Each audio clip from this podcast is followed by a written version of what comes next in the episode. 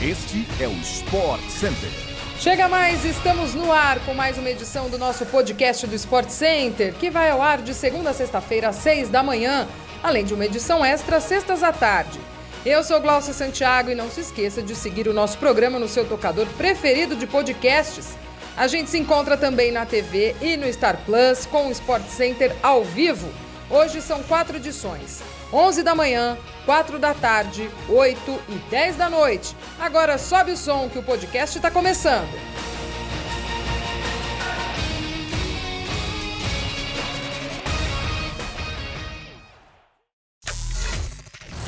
O Corinthians negocia o retorno do atacante Angel Romero, que defendeu o clube entre 2014 e 2019. A informação foi publicada primeiramente pelo apresentador e ex-jogador do Corinthians, o craque Neto. O atacante paraguaio de 30 anos defendeu o Cruz Azul do México nesta temporada.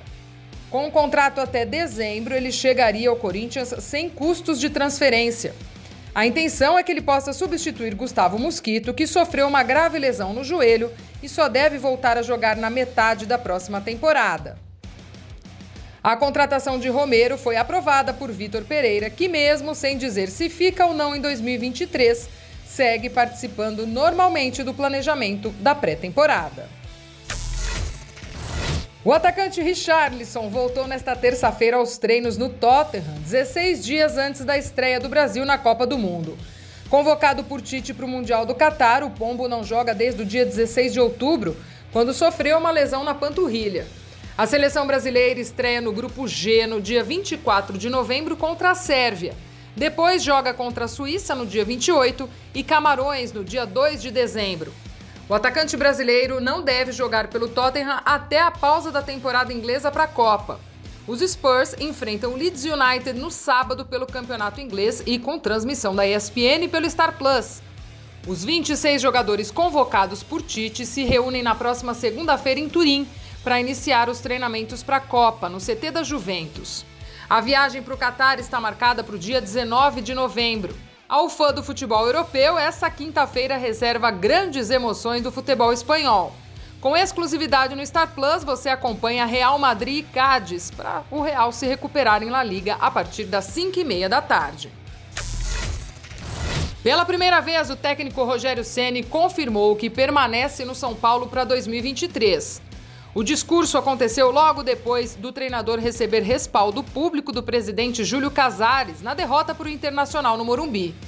O treinador deixou claro que o planejamento para o ano que vem tem que ser diferente. Segundo ele, já há algumas conversas pensando na próxima temporada, mas sem um consenso sobre se terá pouco ou muito investimento. A derrota para o Inter nessa terça fez o São Paulo ficar mais longe de uma vaga na próxima Libertadores. Rogério Ceni, no entanto, sempre faz questão de ressaltar que o clube esteve próximo de dois títulos, com as finais do Campeonato Paulista e da Copa Sul-Americana. Foi numa conexão entre Milão e Mônaco, onde reside, que Rafaela Pimenta conseguiu apoiar o celular na mesa do aeroporto para entrevista de pouco mais de 30 minutos ao Globoesporte.com. Essa foi a primeira vez que a empresária brasileira, advogada de formação e ex-professora de Direito Internacional concedeu entrevista para a imprensa do seu país de origem. Trajetória que começou ao lado de Mino Raiola, falecido em abril, e continua agora como herdeira da empresa Onsar e empresária de jogadores como Haaland, Pogba, Balotelli, Donnarumma, entre outros.